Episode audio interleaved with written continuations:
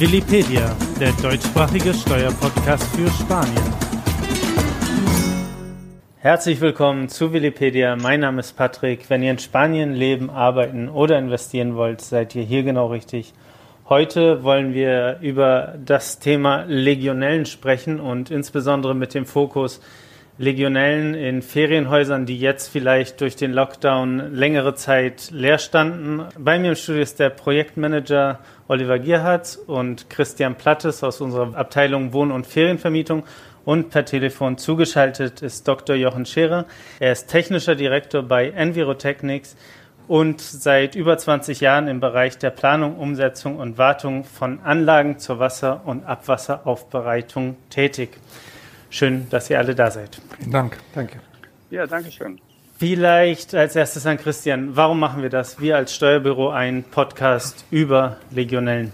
Durch die momentane Covid-Krise stehen sehr viele Ferienimmobilien leer, sowie Hotels. Und da kommt die Problematik auf, dass Legionellen oder auch andere Bakterien sich in den Häusern oder Hotels auffinden lassen. Und das könnte zu ähm, gesundheitlichen Problemen führen, wenn man das nicht behandelt oder keine Vorsorge trifft. Als Beispiel 2017 gab es einen kleineren Ausbruch in Palmanova. Da gab es 30 Infizierte ungefähr und ein Toter. Diese Legionellen kamen über den Whirlpool im Hotel, weil die äh, Wasserkanäle nicht richtig gesäubert wurden. Und jetzt natürlich die Frage, wie hoch ist die Gefahr bei Ferienimmobilienbesitzern und bei den Hotels, die jetzt über den Winter und jetzt über diese Quarantäne leer standen?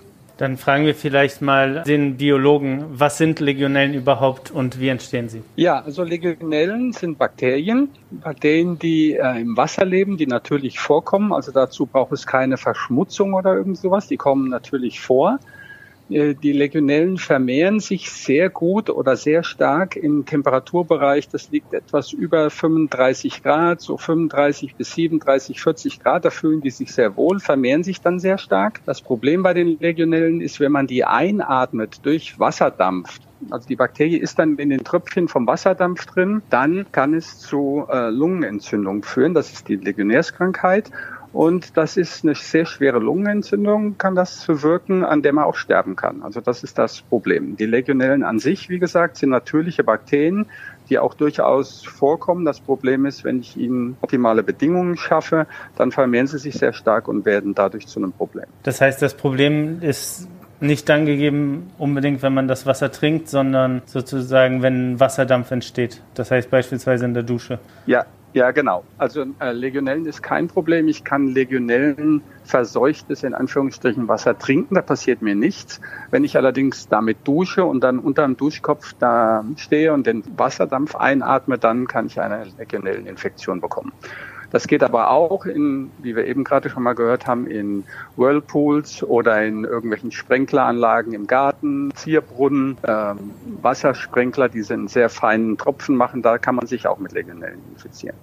Wie viele Fälle gibt es jedes Jahr, beispielsweise in Spanien oder auch in Deutschland? Also in Deutschland bin ich nicht mehr so auf dem neuesten Stand. In Spanien gibt es so 1000, 1500 Fälle pro Jahr. Infizierte oder? Ja, also. Infizierte, genau. Infizierte, ja. Und das ist deshalb ganz gut bekannt, weil es gibt eine Gesetzgebung und diese Fälle sind meldepflichtig, so wie sie das beim Gesundheitsamt auch haben. Wenn sie zum Beispiel irgendwo eine Salmonellenvergiftung haben, dann müssen die an die, ans Gesundheitsministerium gemeldet werden. Und wie gesagt, wenn man davon ausgeht, dass in Spanien 40 Millionen Menschen leben und dann noch 40 Millionen Touristen kommen, dann sind wir 80 Millionen Menschen im Jahr hier und dann gibt es ungefähr 1000, 1500 Fälle. Und diese Fälle gibt es normalerweise, meistens jedenfalls, nicht in Wohnungen, sondern eher in, in Anlagen, die Kühlsysteme haben. Das kommt auch mal in Krankenhäusern vor, äh, in Industriebetrieben mit Kühltürmen. Das sind die häufigsten Fälle. Hm. Oliver, ihr betreut ja auch viele Immobilien. Wie geht ihr davor? Welche Maßnahmen habt ihr, damit keine Legionellen entstehen? Also gut, wir, ich muss jetzt dazu sagen, wir beschäftigen uns natürlich jetzt explizit nicht mit Legionellen, sondern ich würde das jetzt eher sagen, dass was, wie wir uns mit diesen Objekten beschäftigen von unseren Investoren, wenn es halt eine längere Zeit nicht genutzt wird oder gewartet ist. Also jetzt nicht unbedingt den speziellen Fokus auf die Legionellen zu legen. Aber grundsätzlich raten wir halt unseren Kunden immer, dass sie halt, wenn sie eine Putzfrau oder einen Hausmeister haben, dass der jetzt nicht nur den Garten oder Schwimmer sauber macht, sondern dass er dafür sorgt, dass zum Beispiel halt ähm, ständig oder jede Woche ein, zwei Mal Wasser an jedem Wasserhahn gezapft wird oder angestellt wird. Das ist jetzt Geschichte, die relativ simpel ist. Was ganz wichtig ist, glaube ich, zu sagen, ist, dass man vermeiden sollte, dass Wasser in Wasserleitungen lange Zeit steht. Also das ist weder gut oder ich sag mal, das ist immer ganz gut für die Legionelle, aber auch für andere Bakterien. Von daher ist das, glaube ich, ein ganz guter Tipp. Was wir auch schon hatten und wir hatten tatsächlich schon bei uns in den Immobilien ähm, Legionellen festgestellt. Das heißt, wir hatten vor letztes Jahr ein Objekt fertig gebaut für einen Kunden. Bei der Übergabe haben wir dann halt nochmal einen Wassertest gemacht. Nicht explizit um Legionellen nochmal festzustellen, sondern grundsätzlich um zu schauen, ob halt die gesamte Anlage funktioniert. Das Objekt war dann schon zwei Monate übergeben und wurde dann auch von dem Bauherrn und seinem Hausmeister übernommen. Und bei der Überprüfung des Wassers hat sich dann halt herausgestellt, dass Legionellen im Wasser drin sind. Ähm, nach dann weiteren Überprüfungen, das dauert, das ist nicht so, ähm, dass man sagt, ähm, heute prüfe ich, morgen habe ich das Ergebnis, sondern das kann halt auch mal ein, zwei Wochen dauern, hat sich dann ergeben, dass halt diese Legionellenverbreitung halt in dem Warmwasserboiler aufgefunden worden sind. Und die Ursache, die sich dann im weiteren Schritt herausgestellt war, ist, dass der Hausmeister aus Kostengründen oder weil er Energie sparen wollte, äh, den Warmwasserboiler von der Temperatur von über 70 auf 40 Grad runtergestellt hat. Und da, wie Herr Dr. Scherer gerade schon gesagt hat, ist das eine ideale Wachstumsbedingung. Das war eines der Ursachen. Also auch da vielleicht von vornherein am Anfang dieses Gesprächs den Tipp, man sollte nicht unbedingt nur aufs Geld achten, sondern schauen, dass man halt auch die Anlagen, seine Häuser, seine Immobilien regelmäßig wartet und pflegt. Du hast jetzt gerade angesprochen, dass es durchaus ein bisschen dauern kann. Wenn ich jetzt mal beispielsweise in den vergangenen Wochen mein Ferienhaus oder in den vergangenen Monaten mein Ferienhaus nicht verwendet habe, nicht verwenden konnte, auch keine Ferienmieter da hatte, wie viel Vorlaufzeit bräuchte ich sozusagen, um risikofrei wieder das Haus zu beziehen? Also ich glaube, das ist auch eine Frage gleich an den Jochen. Ähm, aber grundsätzlich ist es ja jetzt nicht unbedingt so, dass wenn das Haus leer gestanden hat, dass dann halt wirklich Legionellen aufgefunden sind, sondern es müssen ja einige Parameter dafür erfüllt sein, damit sich die Legionelle überhaupt da wohl fühlt. Aber wenn ich halt so eine Untersuchung mache, und wir machen das halt, wir haben einige Kunden von uns, die wir, oder Investoren, die wir seit ähm, Jahr oder Jahrzehnten mittlerweile hier auf der Insel betreuen, wenn die kommen, weisen wir halt zwei, drei Wochen vorher unseren Hausmeister an, eine Wasserprobe zu nehmen, die relativ simpel ist. Das heißt, wir gehen zur Apotheke, kriegen ein Gefäß extra dafür, ein keimfreies, bringen dann das Wasser schnellstmöglich dann wieder, das sind glaube ich ein Liter Wasser, in die Apotheke und dann kriegen wir innerhalb von circa zehn Tagen die Analyse. Aber nochmal, nicht unbedingt nur auf Legionell, sondern grundsätzlich, um zu gucken, wie das Wasser im Haus ähm, zum Zeitpunkt der Überprüfung ist und kurz bevor halt die Kunden kommen, damit wir auch sicherstellen können, dass die Kunden ein gutes, genießbares Wasser haben. Hm. Wenn jetzt beispielsweise Legionellen oder andere Bakterien gefunden werden, wie lange dauert die Reinigung dann? Also ich kann jetzt einmal von unserem Fall von letztem Jahr und glaube ich gleich kann der Jochen da ein bisschen tiefer reingehen, ähm, wie wir das gefunden haben in dem Objekt. Wurde halt die Warmwasserinstallation außer Betrieb genommen und dann halt auch nachher desinfiziert von dem Tag der Feststellung, das heißt, wo wir dann halt festgestellt haben, dass halt Legionellen da sind, bis wir dann eine Firma gefunden haben, die es halt desinfizieren oder halt beseitigen konnten, bis zu dem Tag, wo man das wieder in Betrieb oder nutzen konnte, sind, glaube ich, über drei Wochen vergangen. Also das ist jetzt nichts, was halt von heute auf morgen einfach mal Wasser angestellt wird oder desinfiziert wird, wenn es denn so schlimm ist wie in unserem Fall. Da wurden also jede Menge Legionellen vorgefunden. Ist das nichts, was ich jetzt innerhalb von ein paar Minuten oder ein paar Stunden erledigen kann. Jochen, vielleicht kannst ja. du das erklären, warum dauert das so lange oder was wird da gemacht? Ja, also das, äh, in dem Falle, wenn ich Legionellen nachgewiesen habe, wenn es also einen Fall gibt, dann tritt dieses Protokoll in Kraft, was in der Gesetzesvorlage genau spezifiziert ist. Da kommt dann eine Firma, die auch eine Zulassung dafür haben muss, dass sie diese Sedimente durchführen dürfen und können, fachgerecht. Und das ist also erstmal keine Desinfektion, sondern erstmal wird das System gereinigt weil man davon ausgeht, wenn das verschmutzt ist, dann können diese Keimnester im Schmutz auch sitzen und es würde nicht so viel bringen, wenn ich da nur Desinfektionsmittel, also sprich Chlor draufgebe, sondern ich muss das erst reinigen. Und dann wird das System überhitzt und überchlort. Und das muss eine Weile wirken. Da gibt es sehr genaue Vorschriften und das sind aber mindestens vier, fünf Stunden. Alleine die Einwirkzeit, das geht bis zu zwölf Stunden. Das kommt eben darauf an, welches Verfahren die Firma anwendet. Aber das ist ein vorgegebenes Verfahren, da kann man auch nicht von abweichen. Und deswegen dauert das Reinigen alleine, wo man die Wasserleitung dann noch nicht benutzen kann, mindestens zwei Tage in der Praxis, weil die kommen, fangen an, das Wasser abzulassen, reinigen die Rohre, dann wird diese hochkonzentrierte Chlorwasserlösung reingegeben und die Temperaturen auch erhöht. Also zwei Tage lang kann man ganz sicher das nicht benutzen. Und dann muss ja wieder eine Probe genommen werden und mikrobielle Analysen dauern normalerweise vier bis fünf Tage Minimum weil die müssen erst auf den Kulturmedien anwachsen oder wenn man dann Glück hat, eben nicht anwachsen, weil sie keine mehr hat. Also bevor man die Anlage dann wieder benutzen kann, dauert das schon eine Woche mindestens, wenn alles gut klappt. Und dann muss man doch einen Termin bei der Firma bekommen. Also diese drei Wochen, von denen der Oliver geredet hat, sind da durchaus realistisch. Ja, mal ganz davon abgesehen, wir, haben, wir mussten erstmal jemanden finden. Wir mussten mal Angebote einholen. Wir haben also bei zwei Firmen dann Angebote eingeholt. Und wenn ich mich nicht täusche, lag der Preis für die Behandlung dieses Objektes bei fast 2000 Euro. Wie gesagt, von dem Tag feststellen, bis die Firma haben, durchzuführen und dann halt die Sicherheit zu haben, muss man halt etwas Zeit mitbringen, auf gut Deutsch.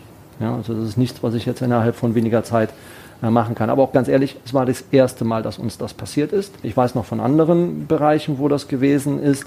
Aber das hatte nichts damit zu tun. Aber da können wir gleich vielleicht nochmal über die Ursachen oder Möglichkeiten sprechen, wann es halt kommt.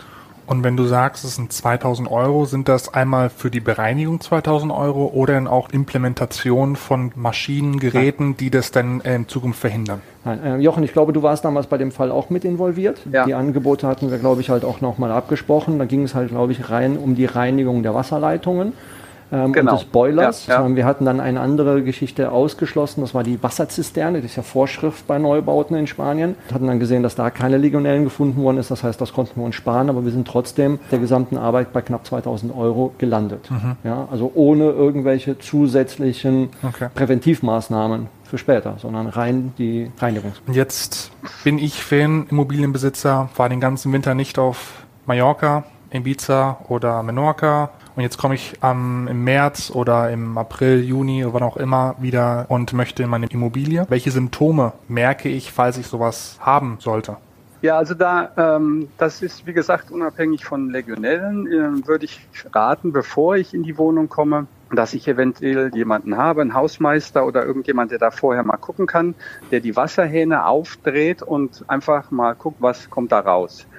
Trinkwasser in Leitungen sollte immer transparent sein, sollte nicht riechen, irgendwie komisch aussehen. Das ist ein erster Hinweis, dass irgendwas nicht stimmt. Also Wasser sollte geruchslos sein, geschmackslos und durchsichtig. Transparent, keine Farbe mhm. haben.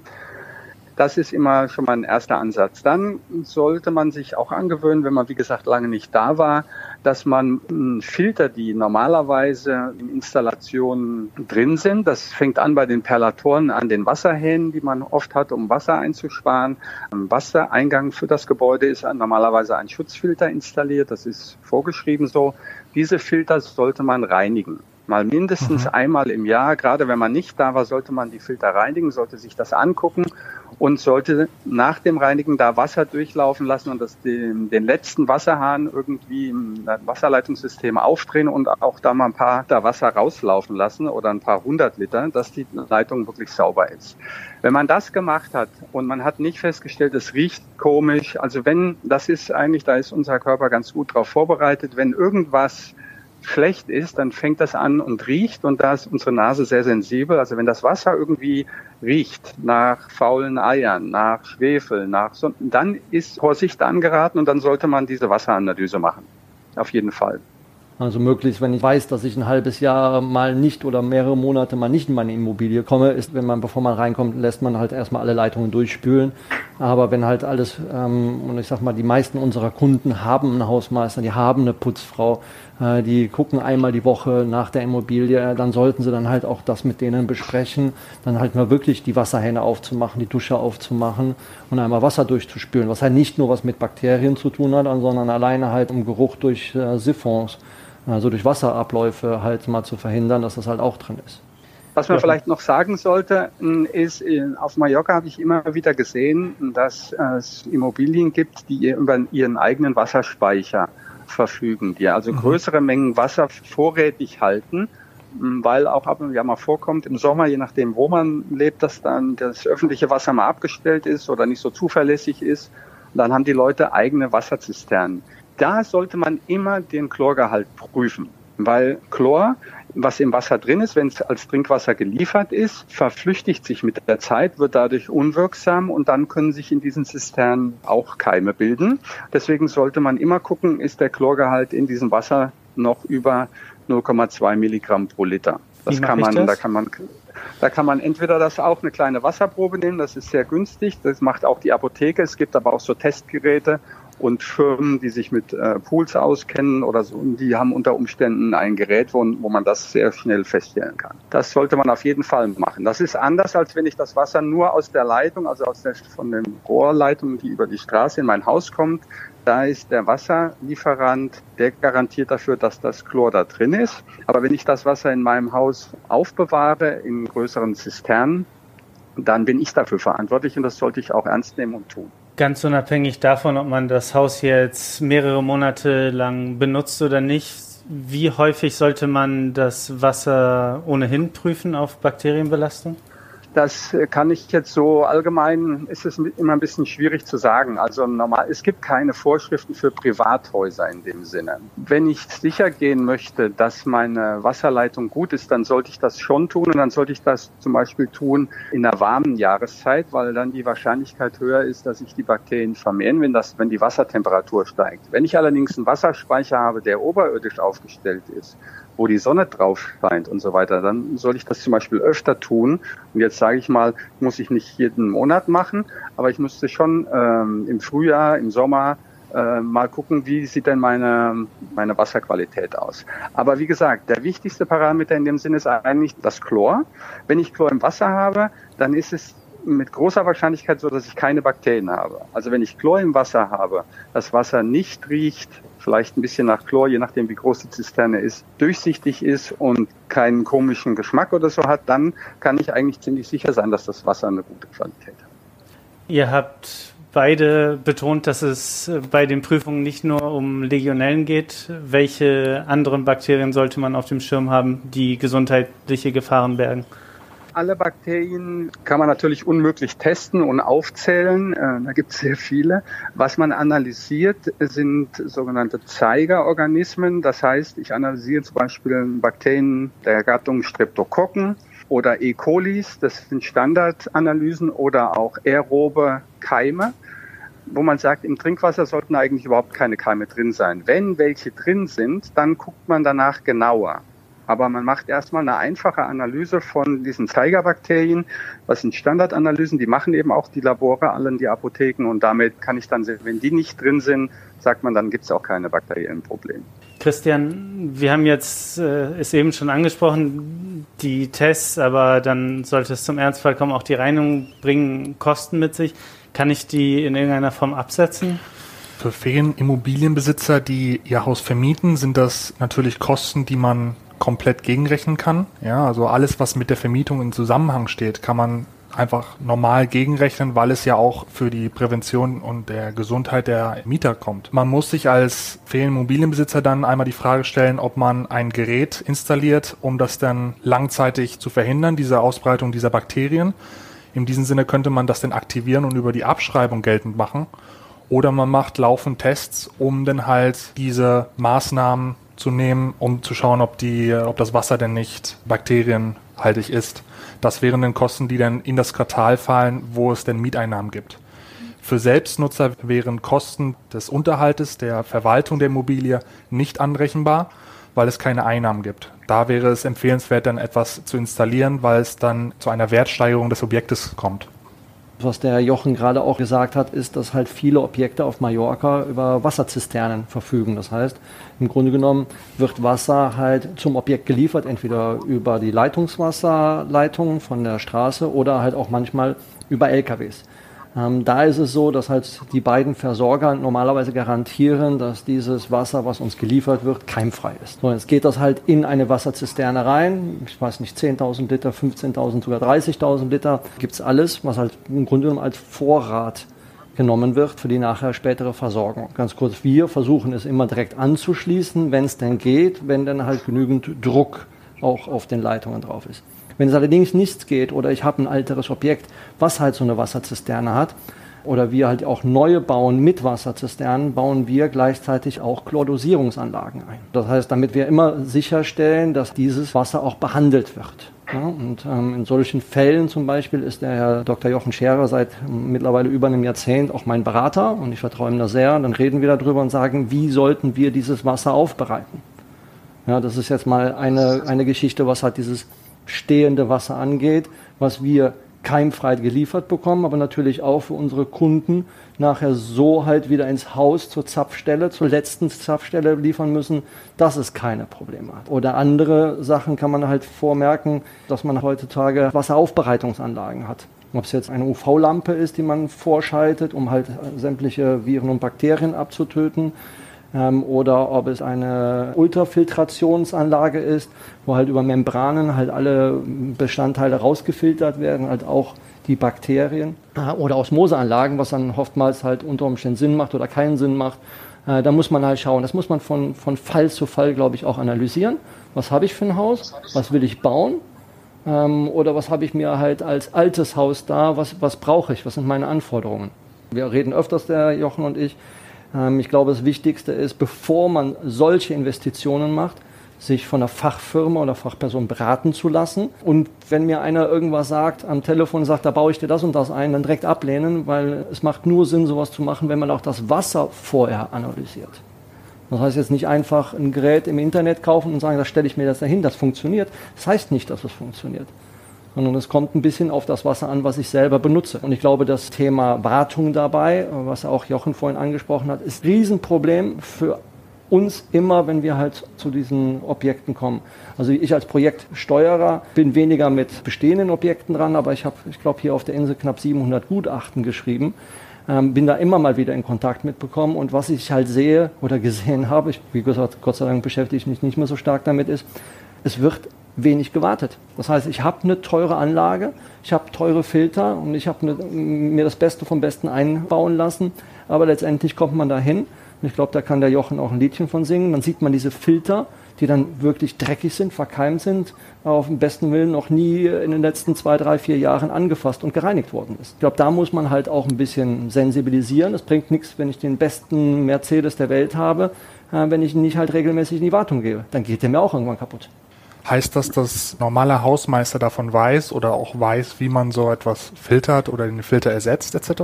Also ich will nicht sagen, dass er es nicht weiß. Also wir gehen, sollten aber nicht davon ausgehen, dass er weiß, wie man halt diese Anlagen wartet. Also große Filteranlagen wird er wahrscheinlich nicht wissen. Aber die kleinen Vorfilter, die halt überall in Wasserleitungen angesetzt sind, ja. Oder die Perlatoren, was der Jochen vorhin gesagt hat, das ist natürlich eine Arbeit, die jeder Hausmeister machen kann. Ähm, aber wenn ich nochmal komme auf so eine Anlage zurück, ähm, wie auch immer, dann habe ich eine Fachfirma und dann sollte ich das erste auch anfragen, wie oft muss das gewartet werden?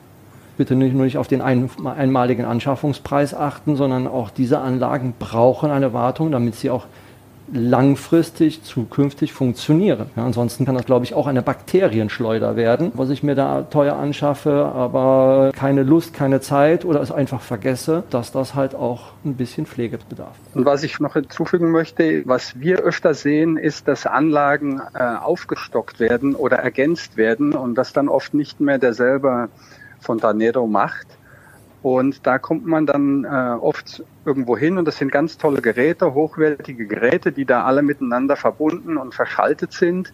Dann muss man aber leider feststellen, dass die Dimensionierung nicht zusammenpasst. Ja, also dass der eine sehr tolle Enthärtungsanlage in seinem Haus eingebaut hat und auch ein tolles UV-Gerät und eine ganz tolle Pumpe, aber dass die Pumpe viel zu stark ist, dass die UV-Lampe überhaupt damit effizient arbeiten könnte. Solche Sachen sehen wir ganz oft. Also ganz hochwertige Geräte von unterschiedlichen Leuten eingebaut und kombiniert, die dann aber als Ganzes nicht zusammen funktionieren können, weil die mhm. Geräte dann nicht aufeinander abgestimmt sind. Diese, ja, mit einer Osmose macht man alles raus. Das ist so ungefähr, das ist die, die optimale Lösung. Und das ohne zu gucken, einfach so, und damit sind dann alle Probleme gelöst. Also da hat man bestimmt mit großer Wahrscheinlichkeit mehr Probleme, als man vorher hatte. Es, es gibt tolle Technik und so, das muss eingebaut werden, den Umständen entsprechend von Leuten, die die Technik kennen. Das ist immer wichtig. Vielleicht möchte ich dann noch ein bisschen abschließend eins zu sagen. Ich glaube, das Risiko zu bewerten oder jetzt hier zu sagen, wer hat ein Risiko, dass halt er Legionellen in seinem ähm, Leitungswassernetz hat, ist schwierig, das pauschal zu sagen. Ich glaube, das kommt auf das äh, jeweilige Haus an, es kommt auf die Installationen an, es kommt darauf an, wie es genutzt wird. Und da sollte man, glaube ich, ein bisschen sensibilisieren, dass man halt sagt, das ist nicht selbstverständlich, was ich, dass ich halt ein keimfreies Wasser habe, sondern ich muss mich um mein Haus genauso kümmern wie um meine Ehefrau und mein Auto und es nicht so stark vernachlässigen. Also das ja. ist, glaube ich, wichtig. Also nur einfach was haben und sich nachher nicht mehr drum kümmern. Damit, glaube ich, erhöht sich auch die Problematik. Wir hatten auch vorhin mal gefragt, wie viele Fälle gab es. Also 1000, 1500 sagte er. Ich habe selber noch mal im Vorfeld ein bisschen recherchiert. Es gibt jedes Jahr Fälle. Aber es sind die Fälle, die wir hören, sind halt letztendlich die, die auch veröffentlicht werden, die nicht unbedingt was mit dem Einfamilienhaus haben. Das heißt, den Fall, den ich letztes Jahr hatte, der war nicht da. Es war eine, eine Polizeistation, es war ein privates Hospital, wo es gefunden worden ist, hier auf Mallorca. Mhm. Dann halt dieses Hotel in Palma Nova ja. dabei. Aber die Dunkelziffer, wo es dann unter Umständen wir nicht erfahren, die weiß natürlich keiner. Vielen Dank für diese Diskussion. Vielen Dank an Jochen, an Oliver und Christian. Vielen Dank an euch fürs Zuhören. Bis zum nächsten Mal. Ja, vielen Dank an alle. Danke. Danke. Ciao. Tschüss.